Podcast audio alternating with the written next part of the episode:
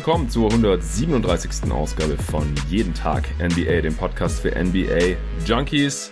Ostern ist vorbei, es ist wieder ein Werktag und deswegen gibt es heute die neue Folge. Über Ostern habe ich weniger gemacht, beziehungsweise Karfreitag kam dann kein Pod, dann am Samstag kam noch mal einer und jetzt Samstag, äh, Sonntag und Montag kam keiner mehr, aber diese Woche geht's wieder stramm weiter mit den Preview-Reviews. Heute Philadelphia. Dafür habe ich mir natürlich wieder den Philipp Rück reingeholt, mit dem ich die Preview damals aufgenommen habe. Hi Phil. Hallo. Hast du Ostern gut verbracht? Wie geht's dir gerade allgemein so mit der Corona-Krise, Kontaktsperren und was da nicht alles dranhängt? Frage ich ja jeden Gast, den ich drin habe. Und dann würde mich natürlich auch noch interessieren, was du denkst, ob und wann es mit unserer NBA auch irgendwann mal weitergeht. Ja, danke erst bei der Nachfrage. Mir geht's gut soweit. Die Kontaktsperre lässt sich einigermaßen aushalten, wenn man mit dem Partner irgendwie ja, sich einigermaßen gut versteht. ähm, ja. Natürlich die Langeweile lässt sich manchmal nicht verhindern, aber mir fehlt halt der Basketball äh, aktiv und passiv natürlich schon ein bisschen. Ne? Mhm. Ja, wie es weitergeht, ist, äh, glaube ich, die deutlich spannendere Frage. Ich habe ja auch schon in ein paar von den Reviews äh, Podcasts reingehört und die Grundstimmung ist ja bei meisten relativ ähnlich. Ein Aspekt, den ich jetzt quasi noch dazu reinwerfen würde, also ich stimme da grundsätzlich schon überein mit, aber die USA ist ja auch in der Situation, dass die ja besonders schlecht auf die Pandemie jetzt vorbereitet war mm. und auch grundsätzlich von ihrem Gesundheitssystem ja einfach so Probleme hat, dass ich mir vorstellen kann, dass es eben, wenn das ganze Ding jetzt irgendwie in Deutschland stattfinden würde, wäre ich da ein bisschen optimistischer, aber ich kann absolut nicht einschätzen, wie die politische Führung dort auch in den USA damit jetzt noch weiter umgehen wird, also wie die, wie das Land das Problem an sich lösen wird, weil das wichtig ist für die NBA auch oder für alle anderen Profisportarten dort. Ja, genau. Also das ist wirklich gerade ein ziemliches Raten ins Blaue hinein, aber wenn du jetzt irgendwie schätzen müsstest, denkst du, dass es irgendwie eher noch in diesem Kalenderjahr weitergeht oder vielleicht sogar erst 2021 und wenn es weitergeht, denkst du, dass wir noch irgendeine Art von Playoff-Turnier sehen werden oder dass es einfach direkt mit der nächsten Regular Season dann losgeht?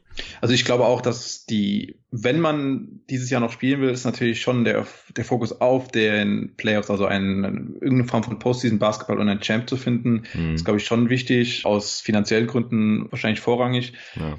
Ähm, Wenn es aber zu spät wird, kann ich mir eben auch vorstellen, dass es dann einfach gar keinen Sinn macht. Also wie gesagt, ist unmöglich zu prognostizieren. Äh, selbst die Virologen wissen ja nicht, wie es wirklich weitergeht. Aber sagen wir, es gibt eine Phase in ein paar Monaten, wo es möglich wäre, dann glaube ich schon, dass es noch vielleicht noch bis äh, August, September könnte man wahrscheinlich schon noch irgendwie Postseason Basketball vielleicht spielen. Okay, aber wenn es dann irgendwie in Dezember oder sowas erst möglich ist, dann, dann denkst du vielleicht auch nicht mehr und dass man dann einfach äh, die nächste Regular Season eher unangetastet lässt. Ja, denke ich schon. Okay, interessant. Gut, dann jetzt aber zum eigentlichen Thema. Philadelphia hat 65 Spiele absolviert, davon 39 gewonnen. Das reicht nur für Platz 6, stand 11. März in der Eastern Conference. Sie haben auch nur das elftbeste Point Differential ligaweit, damit eines der Teams, die eher ein bisschen enttäuscht haben oder unter unseren Erwartungen geblieben sind, um das schon mal vielleicht vorwegzugreifen. Offensiv sind sie auf Platz 16 ligaweit, defensiv Platz 6. Auch hier hatten wir ein bisschen mehr erwartet. Laut Clean the Glass steuern sie mit ihrem Point Differential auf 48 Siege zu. 538 sagt 51, also tatsächlich drei mehr. Letzteres Modell basiert ja auf dem aktuellen Kader der Philadelphia 76ers. Ja, Phil, erstmal vielleicht grundsätzlich, du hast dir unsere Preview von damals auch nochmal reingezogen. Wie zufrieden bist du noch mit dem, was wir damals erzählt haben? Hm, grundsätzlich glaube ich, dass wir nirgends im Gesamtbild wirklich komplett falsch gelegen haben, aber auch nicht komplett richtig gelegen haben. Wir haben einige Aspekte richtig benannt und auch komplett richtig analysiert. Einige aber halt auch, ja, bisschen falsch eingeschätzt, aber im Gesamtbild war es einfach so weder wirklich richtig schlecht noch richtig gut. Also hm. ich würde sagen, dass wir vielleicht insgesamt einfach, glaube ich, bei der Defensive mehr erwartet haben. Ja, ja aber insgesamt war es schon relativ passend, was wir gesagt haben. Ja, kam mir auch so vor, also war es keine Preview, wo ich die ganze Zeit gedacht habe, oh hier, da lagen wir aber extrem daneben. Mhm. Oder hier, das haben wir ja komplett richtig vorhergesagt. Also ich denke auch im Großen und Ganzen kann man schon zufrieden sein, aber ich habe ja schon gesagt, die Sixers bleiben jetzt eher so ein bisschen hinter unseren Erwartungen zurück. Und ich würde es auch zu einem großen Teil auf die Defense schieben zum einen und zum anderen, was wir auch in der Preview immer wieder angesprochen haben, halt Embiids Gesundheit. Ja. Also der hat jetzt auch nur 44 Spiele gemacht in dieser Saison. Ich habe gesagt, mich würde es wundern, wenn er mehr als 70 macht. Hab gedacht, vielleicht macht er nur so 60, 65 mit ein bisschen Rest hier, hier mal ein Wehwehchen. Aber wie gesagt, wenn, wenn Embiid halt irgendwie so auf 60, 65 Spiele kommt, also wenn er mehr als 70 macht, würde mich das schon irgendwie wundern. Du hattest ja auch erwähnt, dass er im Exit-Interview nach der letzten Saison halt gesagt hat, nachdem sie dann Playoffs ausgeschieden sind, wo sie halt auch immer, wenn er nicht auf dem Feld war, total untergegangen sind, mit ihm total dominiert haben, mal simplifiziert ausgedrückt, dass er dann selber auch gesagt hat, ja, er versteht jetzt schon, dass die Raptors das schlau gemacht haben mit Kawhi und äh, dass man das vielleicht selber auch mal so angehen sollte. Dann vor der Saison, das war dann erst nachdem wir die Preview aufgenommen hatten, hat er dann aber auch wieder gesagt, nee, er will schon äh, so viele Spiele machen wie möglich und so weiter. Jetzt im Endeffekt 44 aus 65 gemacht. Ich habe es vorhin mal hochgerechnet. Er wäre also, wenn er jetzt ähm, weiterhin diese Quote an Spielen gemacht hätte, wäre er bei 55 Spielen nur gelandet. Und das ist ja nochmal deutlich unter den 60 bis 65, im besten Fall 70, mit denen ich gerechnet hatte. Und das erklärt ja dann schon sehr viel, wenn halt mit Embiid so der wichtigste Spieler so viele Spiele verpasst. Dann ist auch klar, dass das Team halt underperformt und jetzt halt so auf, was ich, knapp 50 bis 51 Siege zusteuert, je nachdem, welches Modell man jetzt hier halt zu Rate ziehen will. Und wir hatten ja beide eher so mit 53, 54, 55 Siegen gerechnet. Wie siehst du diese ganze Geschichte mit Embiid? Also auch inwiefern hat er sich weiterentwickelt oder auch nicht? Und wie hat das Team performt, wenn er gefehlt hat? Also ich würde, auch wenn es seltsam klingt, aber trotz der wenigen Spiele, die er hier äh, gespielt hat mit 44, würde ich trotzdem sagen, dass die Verletzungen selbst eher Freak-Verletzungen waren. Also das eine war, er, als er sich den Finger ausgerenkt hat, das war der große Stretch äh, im Januar, mhm. äh, als er gefehlt hat. Das war halt eine komplette Freak-Verletzung. Auch wenn die Sixers natürlich wieder sich da total mit Ruhm bekleckert haben, dass sie ihn wieder irgendwie reingeschickt haben in, in, in dem Spiel selbst und dann mhm. ist er wieder rausgekommen und wieder rein und so weiter. Und dann am Ende der Saison, also der hatte ja das letzte Spiel, kurz vor der, vor der Pause hat er ja noch gemacht, aber davor hat er auch ein paar Spiele gefehlt. Das war, weil er einen Schlag auf die Schulter gekriegt hat. Also alles so ein bisschen zu Freak-Verletzungen. Positiv ist halt, dass sowohl Fuß, Knie, also die ganzen Sachen, die bei ihm halt immer so das Problem waren, auch in der letzten Saison, gerade das, Knie, da war eigentlich wenig. Das Hauptproblem war eher dass er zu Beginn der Saison, weil er anscheinend im Sommer anscheinend nicht wirklich äh, Basketball spielen konnte, eben total außer Form in die Saison gekommen ist. Also das war eher das, was einem Sorgen gemacht hat, weil er, ich weiß nicht genau, woran es liegt, aber anscheinend ist er jemand, der entweder nicht wirklich auf sich achtet oder von der körperlichen Konstitution einfach jemand, der anscheinend sehr schnell außer Form gerät. Ich meine, mhm. so Spieler gibt's ja anscheinend. Ne? Ja. Das war eher das Besorgniserregende, dass er, das hat man auch am Anfang gesehen, er war einfach nicht derselbe Spieler. Insgesamt war das Team aber mit Embiid wieder eigentlich richtig gut Gerade defensiv konnte man, wenn er auf dem Feld war, wieder die Defensive spielen, die wir vielleicht auch vor der Saison erwartet hätten. Mhm. Und offensiv war es selbst mit ihm auf dem Feld auch nicht so toll. Also das, das muss man schon mal sagen, dass das, also er konnte sie dann in diesem Jahr äh, nicht wirklich rausreißen, wie es in den Jahren zuvor war. Da können wir vielleicht nachher noch kurz drüber reden, aber es war einfach jetzt so der Fall, dass es irgendwann äh, auch mal reicht, wenn man das Team um ihn herum so aufbaut, dass es eigentlich kaum noch zu ihm passt, dann braucht man sich irgendwann nicht mehr zu wundern, dass es mit ihm nicht mehr funktioniert. Also ja. ja. Ja, ähm, bevor ich jetzt hier wieder vergesse, ich habe ja auch bei allen Teams mir überlegt vor der Saison, ja, was erwarte ich denn da genau im Offensive und Defensive Rating, also sowohl was das Ranking angeht, aber als auch was den genauen Wert angeht, weil ähm, man halt schnell, wenn man das nicht für alle Teams macht, halt einen viel zu hohen oder viel zu niedrigen Schnitt dann hat, ligaweit und das alles nicht so richtig zusammenpasst. Man hat dann vielleicht viel zu viele Teams, wo man sagt, ja, die haben schon eine Top 10 Offense und dann merkt man, oh, ich habe aber 15 Teams, von denen ich eine Top 10 Offense erwarte und solche Geschichten. Deswegen fand ich das für mich ganz sinnvoll. Und jetzt habe ich hier nochmal reingeschaut, jetzt zum Vergleich.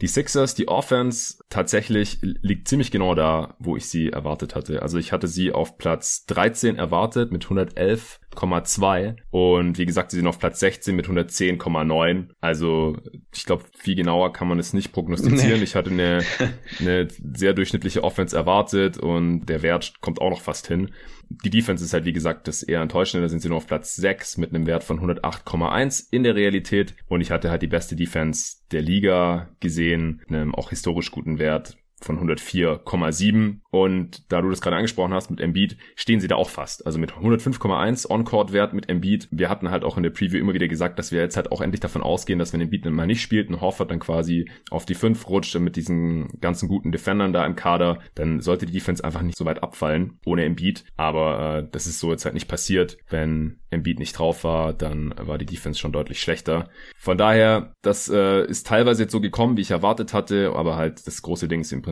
wenn Embiid nicht drauf war, haben sie nicht so gut verteidigt und äh, da rührt dann schon eine sehr große Diskrepanz her. Ähm, klar, dass Embiid nicht in Form war, das wussten wir damals auch noch nicht, als wir die Preview aufgenommen haben. Da war halt eher noch so die Hoffnung, vielleicht ist er endlich mal in Shape. Ich kann mich auch an Bill Simmons zum Beispiel erinnern, der, glaube ich, ihn selber auch in einem Interview gefragt hat oder hat ihm gesagt hat, so, hey, wieso kommst du nicht mal in Top-Shape in, in die äh, Liga und dominierst dann da einfach nur, wie so ein junger Shaq oder sowas. Ist leider nicht passiert. Ansonsten, was ich mir noch notiert hatte, war, wir hatten darauf gehofft, dass Embiid seine Dreier besser trifft und vielleicht weniger Turnovers äh, begeht, weil das halt so offensiv ja, ein paar Schwachstellen halt von ihm noch waren, wo wir gehofft haben, da entwickelt er sich weiter, auch weil er sich die vorigen Saisons ja immer irgendwie weiterentwickelt hat. Der Dreier ist tatsächlich besser gefallen, ungefähr gleich viele genommen, aber 35 statt 30 Prozent getroffen, das ist natürlich schon mal ganz gut. Turnovers äh, sieht noch ähnlich aus wie im Jahr davor. Allgemein ist er eigentlich wieder genauso äh, effizient gewesen wie davor, 114er Offensivrating. Also war, wenn er gespielt hat, schon mehr oder weniger so noch ungefähr derselbe Spieler, aber halt, halt wie gesagt, ziemlich viele Spiele leider verpasst. Auch nur 30 Minuten pro Spiel gespielt, das ist ja auch nochmal ein wichtiger Faktor. Manche ja. andere Stars spielen 35 Minuten oder sowas, wenn es sein muss. Und in der Lage von den Milwaukee Bucks, wo Janis unter 30 Minuten pro Spiel spielt, waren die Sixers jetzt hier beileibe nicht. Nee. Ähm, man muss auch dazu sagen, einfach, dass wir ja gesagt haben, die historische Defense geht halt nur, wenn wir eben quasi diese 48 Minuten gute Center Defense haben. Ja. Ich habe da verweise immer gerne auch auf die auf die Utah Jazz in aus den letzten Jahren, die eben mit Favors ja einen sehr guten Backup Center hatten, wo man diese 48 Minuten gut besetzen konnte. War jetzt hier nicht der Fall, weil Al Horford total underperformed hat und das war so ein Punkt, den wir auch schon angesprochen hatten. An dem Beat lag es in Sicherheit nicht. Also obwohl er nicht in Form war, war er defensiv trotzdem eigentlich auf die ganze Saison überzeugend gewesen, das kann man ruhig sagen. Ja, der war ja auch in der Defensive Player of the Year Diskussion drin. Ja. Also ich weiß es auch bei meinen Award-Podcasts hier bei Jeden Tag NBA, da hatten wir Embiid auch mit in der Diskussion drin und das ja. sagt ja schon genug. Wir haben in der Preview nochmal über Sinn und Unsinn von Defensive Player of the Year Awards überhaupt genau, ja. diskutiert. Da hast du damals deinen Case gemacht, aber wir haben gesagt, so wie der Defensive Player of the Year Award halt existiert und vergeben wird, ist Embiid auf jeden Fall ein Kandidat, wenn er so um die 70 Spiele macht. Die hat er jetzt halt nicht gemacht, deswegen ist er da auch chancenlos jetzt im Endeffekt, aber vom Niveau her passt es auf jeden Fall, ja. Ja, positiv ist halt denke ich auch noch, dass äh, seine Three-Throw-Attempt-Rate ist äh, gleich geblieben. Sein True-Shooting ist exakt gleich wie im mhm. letzten Jahr. Das sind alles positive Dinge, obwohl sich sein Spiel verändert hat. Da will ich noch kurz was zu sagen. Okay. Er ist ja irgendwie in der Liga derjenige, der per Post-Ups, also mit, mit Abstand die meisten Post, yeah. Post-Up-Possessions hat und auch sehr, sehr effizient abschließt. Also das haben wir, glaube ich, in den letzten Jahren, in den letzten zehn Jahren kaum noch gesehen, dass ein Spieler so effizient pro Ballbesitz aus dem Post heraus scored. Ähm, dafür hat er im Prinzip seine Face-Up-Jumper fast gar nicht mehr getroffen. Also was er eben in den letzten Jahren oft gemacht hat, dieses, mhm. ja, so im Low-Post, High-Post den Ball fangen oder dann halt dort äh, mit dem Mid-Range-Jumper Punkte machen, hat er dieses, hat er dieses Mal überhaupt nicht funktioniert. Ähm, dafür eben am Post-Up effizient und Freiwürfe nach wie vor. Also ein Spiel hat es ein bisschen verändert jetzt. Ähm, und umgekehrt, wenn man eben Verbesserungen sehen konnte, dann war es tatsächlich sein Passing, das wurde besser. Man sieht es in den Assists nicht unbedingt, aber das Passing war auf jeden Fall etwas, das er verbessert hat. Das war positiv zu sehen, gerade in Bezug darauf, dass eben Teams sehr, sehr wieder, sehr, sehr häufig wieder mit Double Teams agiert haben. Ähm, deshalb war das schon mal ein positiver Schritt in die richtige Richtung, wo wir jetzt leider eben natürlich nicht wissen, wie es jetzt da weitergegangen wäre. Ja, richtig. Abgesehen von Embiid es gab ja auch Trades, aber ich finde, die haben jetzt an den Sixers, was das Ceiling angeht oder die Performance angeht, gar nicht so viel geändert, oder? Die Trades dafür, Burks und Glenn Robinson, James Ennis hat man weggeschickt. Oder wie siehst du das? Ja, würde ich zustimmen. Also es sind marginale Unterschiede eigentlich, die zwar in der regulären Saison wahrscheinlich schon geholfen hätten jetzt langfristig, aber im Grunde genommen ändert das kaum was am, am, am Ceiling des Teams. Ja, also jetzt bis zum 11.3. hatten Burks und Glenn Robinson elf beziehungsweise zwölf Spiele gemacht gut 200 Minuten gespielt. Also jetzt auf äh, die Saison wirklich nicht besonders viel Impact noch gehabt. James Ennis hatte immerhin schon fast 50 Spiele gemacht, 780 Minuten gespielt. Übrigens, Korkmaz hat mehr Minuten gespielt als Joel Embiid, um das nochmal vielleicht hier schön zu illustrieren. Ähm, und natürlich haben auch äh, Harris, Simmons, Horford und Richardson, die anderen vier Starter, mehr gespielt als Embiid. Äh, Mike Scott kommt, was die Minuten angeht, direkt hinter Joel Embiid. Ja. Also, um es vielleicht nochmal zu wiederholen, also wir lagen einfach, was die defensive Performance angeht, daneben. Wir haben gesagt, mindestens Top 3 Defense. Ja. Die Defense, da würde ich mir in der kommenden Saison wirklich auch überhaupt keine Sorgen machen. Also mich würde es wundern, wenn man hier nicht eine Top 3 Defense stellt. Vielleicht sogar auch die beste der Liga. Ja, würde mich auch wundern. Und auch ja. beim Worst Case haben wir nochmal gesagt, also wir können uns sehr schwer vorstellen, dass es eine, keine Top 5 Defense ist. Jetzt ist es halt Platz 6 geworden. Du hast quasi es ausgeschlossen dass es keine Top 5 Defense ist. Und äh, wie gesagt, da lagen wir jetzt halt daneben. Siehst du da noch andere Faktoren, außer dass Embiid halt relativ viel Zeit verpasst hat und Horford da einen Schritt zurückgemacht hat? Ja, und zwar, wenn ich drüber nachdenke, auch über den Artikel, den Tobias Bühner vor kurzem auf GoToGuys veröffentlicht hat, mhm ich glaube, um äh, wirklich Top-Defensive zu haben, braucht man auch einfach ein gewisses Shooting-Luck der Gegner, also oder Unglück der Gegner. Mhm. Ähm, weil ich glaube, historische Defensiv-Performance geht nur, wenn man eben auch dann das Glück hat, dass der Gegner zum Beispiel die Dreier nicht trifft. Mhm. Ähm, das war jetzt hier nicht der Fall. Ähm, das wäre ein Punkt. Der andere wäre, glaube ich, dass, dass, dass es in gewisser Art und Weise neben Embiid wahrscheinlich zu wenig wirklich gute Teamverteidiger gibt. Also Richardson, Simmons sind alle On-Ball mittlerweile sehr, sehr gut, aber ähm, Off-Ball halt alle noch mit Schwächen und ich glaube, das merkt man eben schon. Also gerade diese Rotation, die äh, gerade bei den Toronto Raptors eben so gut funktionieren, dieses äh, abgestimmte Helfen, diese Recovern, die, äh, die, die die Wege wieder zumachen, die Closeouts laufen und so, das funktioniert eben dort noch nicht so gut. Auch wenn mir insgesamt natürlich das das Shot-Profile, das sie ihrem Gegner erlauben, insgesamt ist halt immer noch relativ gut. Ja, Genau, also bei der Dreierquote liegen sie im Mittelfeld bei der gegnerischen Dreierquote. Also da hatten sie einfach nicht so viel Glück wie andere gute defensive Teams, wo die Gegner nicht so viele Dreier treffen. Also klar, man muss erstmal Dreier erschweren, auch Dreier wegnehmen. Da sind die Sixers auch ganz gut. Platz neun, was die gegnerische ja. genommene Dreier angeht. Äh, aber wenn der Ball halt mal in der Luft ist, ja, dann ist es halt schon äh, zu einem großen Teil einfach Glück, ob die dann noch reingehen oder nicht. Um es einfach mal simplifiziert nochmal auszudrücken, wir hatten das Thema hier natürlich schon oft, inwiefern kann ein Defense überhaupt Einfluss nehmen auf die gegnerische Dreierquote. Zu einem gewissen Maß ist es natürlich schon möglich. Äh, machen ja. auch die Milwaukee Bucks zum Beispiel, äh, indem man die schlechteren Shooter schießen lässt, eher die Bigs schießen lässt, die das nicht so gewohnt sind im hohen Volumen als die kleinen Spieler und so weiter. Aber wie gesagt, wenn der Ball halt mal in der Luft ist bei einem NBA-Spieler, und der auch Dreier nehmen darf und soll und so weiter, dann ist es halt oft Glück, ob der dann jetzt in dem Spiel zwei von zehn trifft oder fünf von zehn. Nochmal vielleicht zur Personalie Horford, weil das war auch ein sehr zentraler Punkt bei uns in der Preview. Ich hatte gesagt, ja, langfristig sieht der Deal von Horford nicht so gut aus, aber ich denke, dass er auf jeden Fall noch einem bis zwei Saisons helfen können wird. Also jetzt auch diese Saison hatte ich mir einfach mehr erhofft von Horford noch hängt halt relativ viel für mich an, an der Verpflichtung von Horford. Ja, und da bin ich ein bisschen ratlos irgendwie, muss ich zugeben. Er ist halt viel älter als die restlichen Spieler. Das ähm, kann natürlich auch gut sein, so, so als Ruhepol und mit relativ kleinem Ego und so. Und ich glaube auch die nächsten ein, zwei Jahre sehe ich jetzt nicht, wieso sein Level nicht halten können wird. Da wird er sicherlich auch helfen. Also gerade in der Defense, da halte ich da relativ viel von. Du hast das Ganze ja fast neutral gesehen. Ich habe dich dann, hab da auch echt nochmal gebohrt dann am Ende bei der Off-Season-Bewertung auch, äh, ob du es jetzt den Sixers negativ anlastest oder nicht, dass sie ihm diesen Deal gegeben haben. Du ja wolltest dich da jetzt nicht ganz festlegen, aber hast insgesamt es schon eher negativ gesehen, den Fit von Horford und auch langfristig natürlich den Deal. Hast den Sixers vorgeworfen, dass sie äh, ein bisschen Geld sparen wollen und so weiter. Wie schlecht war Horford denn jetzt wirklich? Findest du, dass das teilweise übertrieben wurde in den Medien oder auch von den Sixers-Fans oder hat er dem Team jetzt wirklich nicht so viel geholfen, wie wir uns das erhofft hatten. Vielleicht war es einfach auch nur eine Fehlevaluation der Sixers selbst. Also sie dachten, sie würden einen anderen Spieler bekommen als den, den sie dann tatsächlich äh, hatten. Mhm. Ich glaube aber, dass wir in unserer Einschätzung schon relativ nah dran waren. Ich glaube eher, dass wir uns vielleicht um ein, zwei Jahre so verschätzt haben.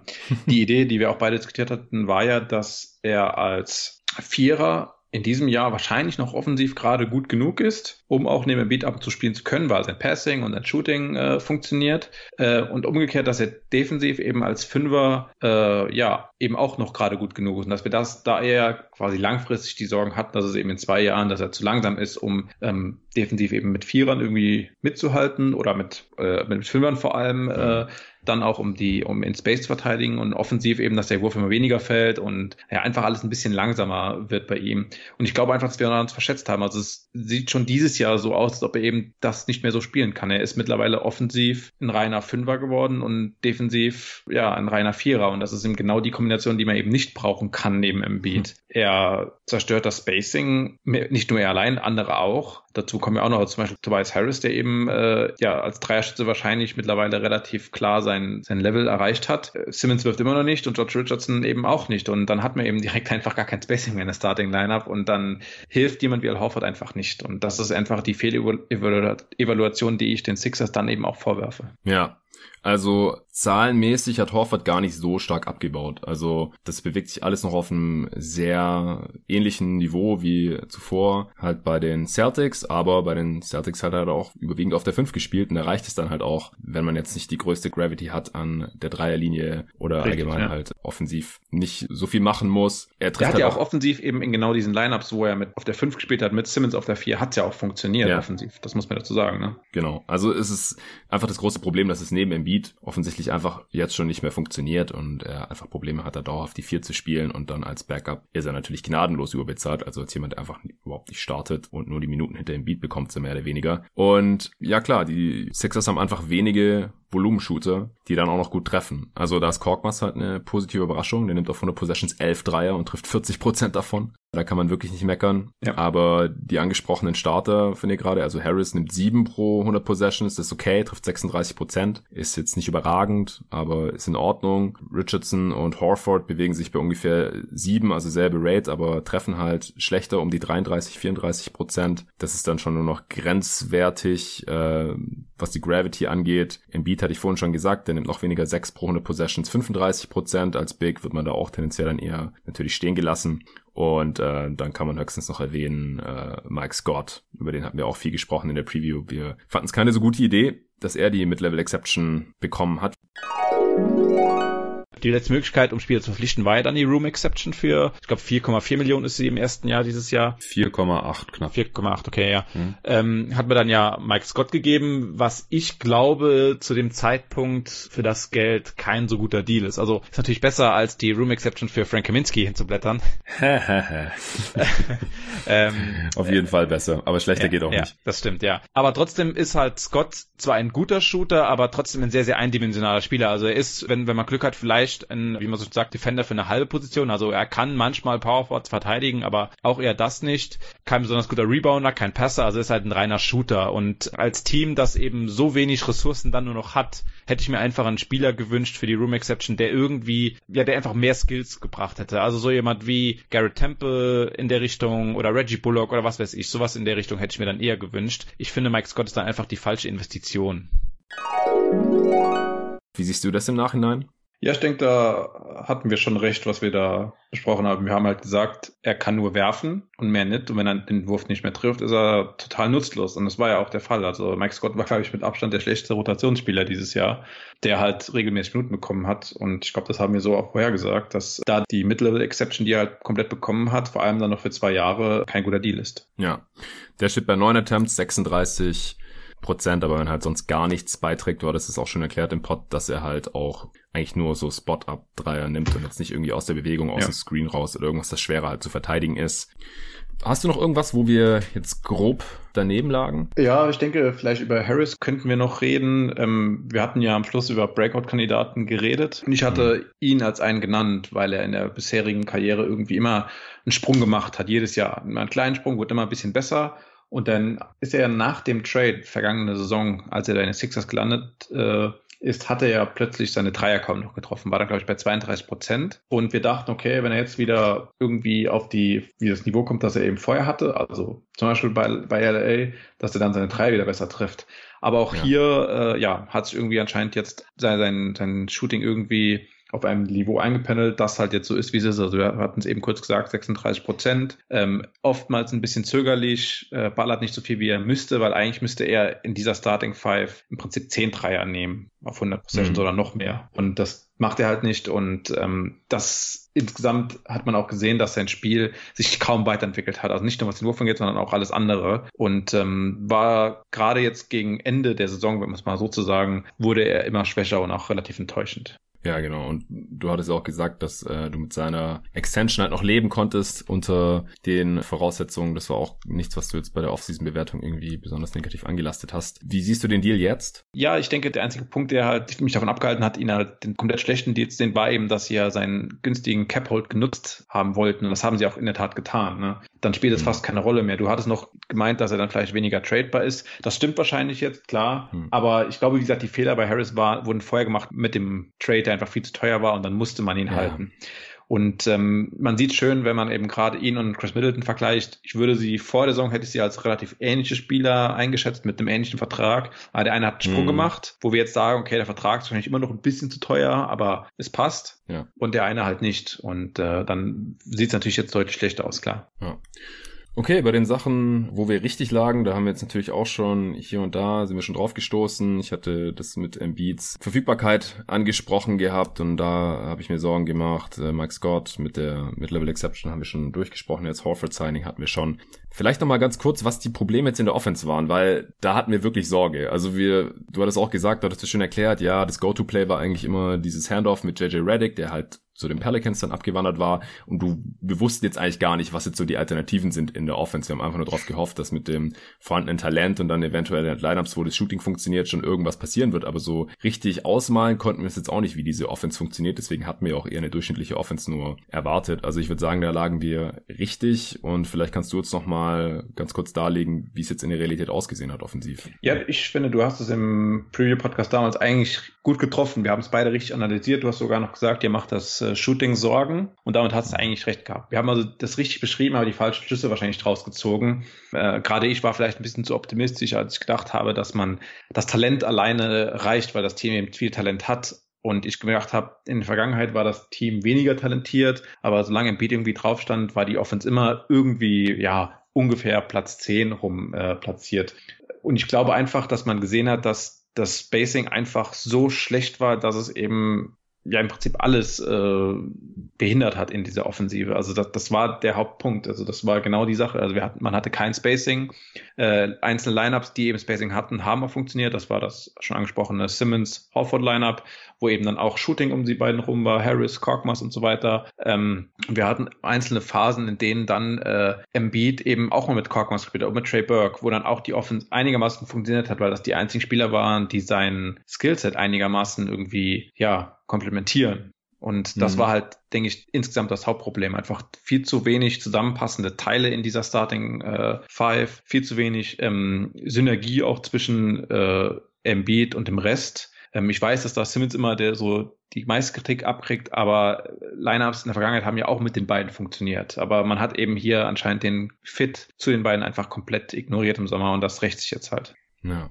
Hast du noch irgendwas, wo wir richtig lagen? Ja, höchstens noch vielleicht über, dass wir noch geredet haben, ja, dass Korkmaz ja irgendwie das System kennt und deshalb wahrscheinlich bei den Sixers geblieben ist im Sommer, obwohl es da eigentlich ja Unstimmigkeiten gab. Ja, ja, da haben wir uns ein bisschen gewundert, ja. wieso es doch da geblieben ist oder warum sie gehalten ja. haben, ja ich frage mich halt, was dieser Roster-Spot an Korkmaz sein soll, weil Upside, natürlich er ist noch jung, äh, Upside hat er aber trotzdem kaum noch, hat bislang nicht funktioniert, vielleicht geht's hier nur auch nur drum, da, weil er halt das System kennt und dass man hier dann vielleicht ein bisschen äh, ja davon profitieren könnte, aber er muss halt einfach irgendwann, wenn er spielen sollte, seine Würfe treffen, damit er überhaupt einen Wert hat. Genau, und Brad Brown hat im Prinzip genau das bestätigt, dass er, ja, er kennt das System und er braucht jemanden, der halt ein bisschen werfen kann. Und alle anderen, entweder die jüngeren Spieler oder die neuen, die kennen das System eben noch nicht. Und deshalb hat der Korkmaz am Anfang gespielt, konnte seine Chance nutzen und ist jetzt eben ein, äh, ein Shooter, den man, denke ich, immer gebrauchen kann. Und auch äh, lang, äh, quasi rückblickend jetzt äh, einer mit, mit, mit einem guten Vertrag sogar, weil er einen Minimumvertrag hat. Hm. Im nächsten Jahr äh, gibt es, glaube ich, eine Team-Option, können sie ihn also halten. Und das ist schon mal, denke ich, ein Punkt, der fürs nächste Jahr weniger Sorgen bereitet. Ja, genau. Er hat endlich jetzt mal seine Würfe getroffen. Ja. Das äh, war halt das Ding. Du hast, gesagt, er ist ein Shooter und wenn er mal seine Würfe trifft, dann äh, hat er auch seinen Wert. Er hat jetzt 10 Punkte pro Spiel gemacht in knapp 22 Minuten pro Spiel. Äh, Dreier hatte ich vorhin schon erwähnt. Ansonsten macht er nicht so viel, aber das ist in dem Team halt schon so viel wert und so Eben. wichtig. Ja. dass das ausgereicht hat. Wie würdest du denn deine Off-Season-Benotung jetzt im Nachhinein sehen? Du hattest eine 4 Plus gegeben. Ich fand das alles ein bisschen besser unterm Strich. Ich habe eine 3 plus sogar gegeben. Ich hatte gesagt, mir ist es einfach wichtig, jetzt unterm Strich zu sehen, Butler ist nicht ersatzlos verloren gegangen, sondern hat immer noch Jason Richardson zurückbekommen. Das war mir schon persönlich was wert. Und ich dachte halt auch, gut, Horford langfristig wahrscheinlich überbezahlt, aber wie gesagt, ich dachte einfach, der kann diese Saison und wahrscheinlich die nächste auch noch ziemlich sicher helfen, was halt auch in einem Team mit Embiid, das halt möglichst bald gewinnen sollte, weil man halt noch nicht weiß, wie lange hält der Körper von Joel Embiid, wie lange bleibt er wirklich in der Liga Liga auf dem Niveau und so weiter, dass ich das nicht ganz so negativ gesehen habe. Deswegen habe ich die Offseason unterm Strich als leicht überdurchschnittlich gesehen, auch wenn die ganzen kleinen Sachen ich dir da schon zugestimmt hat mit Mid-Level Exception und ähm, wie man da den Space teilweise genutzt hat und sowas. Das war alles nicht optimal, das ist klar. Wie zufrieden bist du noch mit deiner 4 Plus? Ich denke, ich bin immer noch relativ zufrieden. Wenn auch, wie man schon sagt, man kann ja aus den äh, falschen Gründen recht haben. Und äh, hier war es vielleicht, dass ich eben in dem Sinne recht behalten habe, aber weil ich, also ich habe den frühen Verfall von Al Horford eben nicht jetzt schon gesehen. Ich hatte mhm. das später erwartet. Es kostet halt jetzt relativ viel, auch eben mit Harris und so. Deshalb würde ich sagen, bin ich zufrieden mit meiner Note, auch eben, weil wir nicht vergessen dürfen, dass ja noch die Ben Simmons Extension ja eigentlich auch noch zur Offseason irgendwie dazu zählt. Ne? Ja, wie siehst du die denn jetzt? Ja, weiterhin nicht positiv. Er hat sich zwar defensiv weiter äh, verbessert, das dürfen wir nicht ignorieren, ja. aber offensiv bleiben die Probleme eben weiterhin bestehen. Ja, über ihn hatten wir auch gesprochen. Ich hatte kurz vorher in, im Sommer diesen Top 10 U24 Spieler der Liga aufgenommen gehabt, damals noch für Go to Guys und hatte ihn halt auf Platz 10. Du fandest es ein bisschen frech, aber konntest natürlich auch gleichzeitig nachvollziehen und ich denke, die, die Gründe haben sich jetzt schon wieder weitestgehend bestätigt, auch wenn er zwei Dreier getroffen hat diese Saison. zwei von sechs. Aber ja, unterm Strich denke ich auch, dass die Bewertung grundsätzlich von Ben Simmons jetzt hier nicht nochmal komplett überholt werden muss. Und natürlich hat auch der Fit in diesem Kader. Ja. Ja, insgesamt muss man eben auch sagen, dass mit der Off-Season-Note ist, wie so bei vielen Pots, die du ja auch schon gemacht hast, immer so die Frage, okay, wir hätten eigentlich die Playoffs abwarten müssen. Und es ja. gibt ja durchaus einige Stimmen, die eben sagen, dass das Sixers-Team eher für die Offs, äh, für die Postseason gebaut wäre. Dafür gibt es zumindest mal leichte Anzeichen dahingehend, dass man eben gegen alle Top-Teams in diesem Jahr extrem gut gespielt hat. Ne? Hm. Also egal, ob das jetzt Milwaukee war in dem äh, Christmas-Game, ob das jetzt gegen die Lakers war, teilweise sogar ohne Embiid, das gegen die Clippers war, also gegen jedes Top-Team hat man extrem gut gespielt das macht schon, hat schon Hoffnung gemacht. Die andere große Sache ist natürlich jetzt auch noch die Simmons-Verletzung, wo wir nicht wissen, wie es da jetzt weitergeht. Also es scheint schon ein bisschen schlimmer zu sein und äh, wenn die Saison weitergelaufen wäre, hätte er für die Playoffs wahrscheinlich gefehlt. Ja, die Rückenverletzung, genau. Ja, ja bei Simmons muss man auch noch dazu sagen, er hat auch elf Spiele verpasst. Ja, und Josh Richardson habe ich vorhin gesehen, der hat fast 20 Spiele verpasst. Der hat nur 48 gemacht von 65, also 17 verpasst. Also es war nicht nur Embiid, der hier immer wieder gefehlt hat. Ja. Und wie du schon gesagt hast, also Simmons hätte jetzt vielleicht auch sogar für die Playoffs gefehlt. Jetzt müssen wir halt mal schauen, gibt's noch irgendwann Playoffs? Wenn ja, wann? Und wie sieht's dann da mit Ben Simmons aus? Das könnte dann natürlich so ein bisschen Glück, Glück im Unglück sein, dass er bis dahin vielleicht wieder äh, ausgeheilt ist, sein Rücken. Ansonsten müsste ich jetzt meine Offseason-Note natürlich auch ein bisschen nach unten korrigieren, einfach weil der Horford-Deal schlechter aussieht, der Harris-Deal sieht ein bisschen schlechter aus. Josh Richardson war nicht ganz so gut, wie man sich das vielleicht erhoffen konnte als Gegenwert oder Ersatz, in Anführungsstrichen, für Butler, da hatten wir auch lange drüber gesprochen. Und die Ben Simmons-Verlängerung und so, ja. Also unterm Strich ist es für mich im Nachhinein jetzt auch eine auf jeden Fall unterdurchschnittliche Offseason. Aber damals sah es halt noch ein bisschen anders aus. Ja, aber im Best Case müssen wir nicht sprechen. Da sind viele Sachen nicht eingetroffen, dass es Richtung 60 Siege geht. Das hatten wir da gesehen. Es ist sehr nah eigentlich am Worst Case dran. Ja. Da haben wir gesagt, so 45 Siege, weniger können wir uns eigentlich nicht vorstellen. Wie gesagt, sie sind jetzt halt auf Kurs zu 48 bis 51 Siegen, also ein bisschen drüber. Es ist nicht alles komplett mies gewesen jetzt natürlich bei den Sixers, aber wir sind unter der Over-Underline. Im Pod habe ich auch gesagt, ich würde under gehen. Die Line war bei 53,5. Aber im Endeffekt bei meinem äh, Power Ranking dann vor der Saison, also ich äh, habe das dann anscheinend noch mal ein bisschen angepasst, da war ich dann doch noch mal ein bisschen optimistischer, wäre ich drüber gewesen. Ich hatte dann 55 sogar noch aufgeschrieben gehabt mir zum Start der Saison. Und du warst auch knapp over. Ja, das stimmt. Das sieht nicht so gut aus. Ähm, ich würde aber trotzdem sagen, dass die schlimme Phase in der Saison eigentlich hinter dem Team gelegen hätte. Also es gibt ja durchaus auch Stimmen, die behauptet haben, dass die äh, Embiid-Planung eben alles schon so seine Richtigkeit hatte und dass er eben, man hat es auch gesehen, er war am Ende der Saison immer besser in Form, sein, sein mhm. Körper hat besser ausgesehen, alles und er war auch spielerisch besser geworden. Der Plan eben so war, dass er eben jetzt für die Endphase eben in der richtigen Form ist. Und die beiden Freak-Verletzungen hat er ja auch ausgestanden, deshalb vermute ich, dass er jetzt mehr gespielt hätte am Ende der Saison. Und wenn Embiid spielt, sind gleich alle äh, Statistiken und äh, das Spiel selbst besser und dann glaube ich eben, dass sie dort durch noch, durchaus noch einige Siege aufgeholt hätten bezüglich ihrer Netrating-Projektion, die sie eben vorher hatten. Ja, das ist ein äh, ganz solider Case. Also, wie gesagt, 538 wäre eh noch von 51 Siegen ausgegangen und dann sind die 53, 54 natürlich auch nicht mehr fern. Da hat die Formkurve ein bisschen nach oben gezeigt in der Rockets Preview Review. Da war es auch schon ähnlich, dass man sagen kann, ja, vielleicht wäre das Team ja am Ende doch eher da gelandet, wo wir es gesehen haben.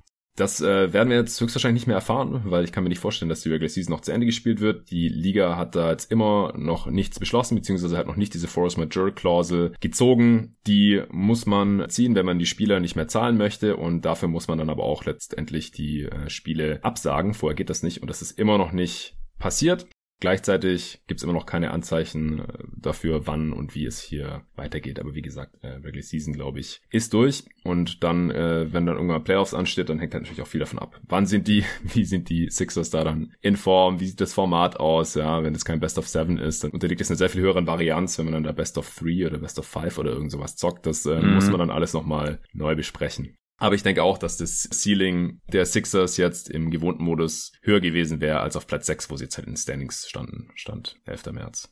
Ja, vermutlich schon. Ich denke auch, dass äh, man da leichten Optimismus hätte haben können für eine normale Playoff-Serie über sieben Spiele. So, wenn man jetzt sich vorstellt, man würde nach einer ewigen Pause quasi fast unmittelbar in den Spielbetrieb einsteigen, dann ist das für gerade für jemanden wie Embiid, wir hatten es eben schon, wahrscheinlich keine so tolle Idee mit der Form und so weiter. Mhm. Ähm, und auch die anderen, also gerade Simmons, der verletzt war, ob der dann so schnell fit wird oder äh, körperlich wieder so da ist, ist natürlich die andere Frage. Ja, Deshalb genau. insgesamt sieht man ja schon an den ganzen Verletzungen, dass wahrscheinlich die reguläre Saison relativ nah am Worst Case eben war. Ne? Hast du ja auch schon gesagt. Ja, genau. Also ja klar, wenn die jetzt auf Platz 6 hier gegen Boston äh, gespielt hätten in den Playoffs, dann ja, hätten sie auf jeden Fall gewinnen können. Also da hätten sie keine schlechten Chancen jetzt gehabt, auch ohne Heimrecht. Das wäre jetzt nicht das typische Platz 6 gegen Platz 3 Matchup gewesen. Und sie hatten ja auch gleich viele Siege und gleich, also den gleichen Rekord wie Indiana auf Platz 5. Miami hatte nur zwei Siege mehr, dann hätte man sogar Heimrecht gehabt auf Platz 4 und so weiter. Also dieser äh, Platz 6 hier in den Standings stand jetzt und vielleicht für immer für die Regular Season 2019-20. Das spiegelt nicht so ganz die Stärke des Sixers wieder. Okay, hast du noch irgendwas? Nee, das war's eigentlich. Okay, cool. Dann sind wir durch heute mit der Preview-Review für die Philadelphia 76ers. Folgt Phil gerne auf Twitter. Das ist immer noch Hoop-Kultur, oder? Ja. Genau. Also Hoop Kultur könnt ihr Phil folgen. Da geht's nicht immer nur um die NBA, vor allem jetzt gerade nicht. Du äh, tweetest auch gerne über Serien und über Videospiele. Videospiele. Ja, genau. genau. Richtig, ja. Genau, also kein reiner NBA-Follow. Wenn ihr da auch Bock drauf habt und auf Twitter seid, dann folgt dem guten Mann. Ich versuche auf jeden Fall wieder mehr auch NBA zu posten. Habe ja auch vor kurzem einen etwas längeren Thread wieder gemacht. So ein bisschen Stimmt. über das, über ein Was wäre wenn von der Draft 2015 mit Okafor, dem Pick von Okafor, der eben mehr war als nur ein simpler Pick von einem Spieler, der dann schlecht war. Ne? Ja, genau. Hat es da, äh, was wäre, wenn die Sixers damals Porzingis stattdessen gedraftet ja. hätten und er dann quasi diese Rolle hätte einnehmen können als der Vierer neben Embiid und gleichzeitig der Backup hinter Embiid, das was jetzt halt Horford ist und dafür musste man ihm halt einen Arsch voll Kohle zahlen für einen viel älteren Spieler, der kein so guter Shooter und Rim Protector ist wie Porzingis. Das ist äh, auf jeden Fall ein spannendes Gedankenspiel. Ja, sowas gibt's bei dir zu lesen. Ansonsten könnt ihr natürlich auch jeden Tag NBA folgen oder mir eine Mail schreiben, jeden Tag NBA at gmail.com oder auch auf Instagram folgen. Da äh, hatte ich ja äh, so eine Story gepostet und auch ein, zwei Bilder dazu dass ich hier auf einem Korb werfen war. Hier wollte ich nochmal klarstellen, weil da auch äh, ich eine, eine Message bekommen habe von einem Supporter von Jeden Tag NBA und er fand das ein bisschen kritisch, dass ich äh, es halt so dargestellt hätte, als würde ich da jetzt quasi einfach zocken gehen und da meine Vorbildfunktion gerade für die äh, etwas jüngeren Follower wahrscheinlich auf Instagram nicht ganz gerecht werde. Deswegen wollte ich da nochmal klarstellen. Also ich gehe da nur hin und ich werfe da auch nur, wenn da kein Mensch ist. Der Platz ist nicht abgesperrt, deswegen finde ich es auch nicht verwerflicher, als jetzt irgendwie joggen zu gehen oder im Park im Gras Liegestützen zu machen oder was auch immer. Ich habe keinen Körper Körperkontakt zu niemandem. Und es ist jetzt passiert in der Woche, ich war fünfmal, dass zweimal dann irgendwann irgendwelche Kids gekommen sind, die auch irgendeinen Ball dabei hatten. Und ich habe halt gesehen, okay, die wollen vielleicht auch ein bisschen auf diesen Korb hier werfen. Dann habe ich gesagt, hey, ihr, könnt da jetzt ran, ich hau ab, alles cool. Aber ja, also ich halte mich an die Kontaktsperre natürlich. Ich äh, zock da mit niemandem, gegen niemanden, sondern ich gehe da hin, wenn der Kopf reißt, dann nehme ich ein paar Jumper, äh, arbeite an meinen Post-Moves und solche Geschichten und dann gehe ich wieder. Das war's.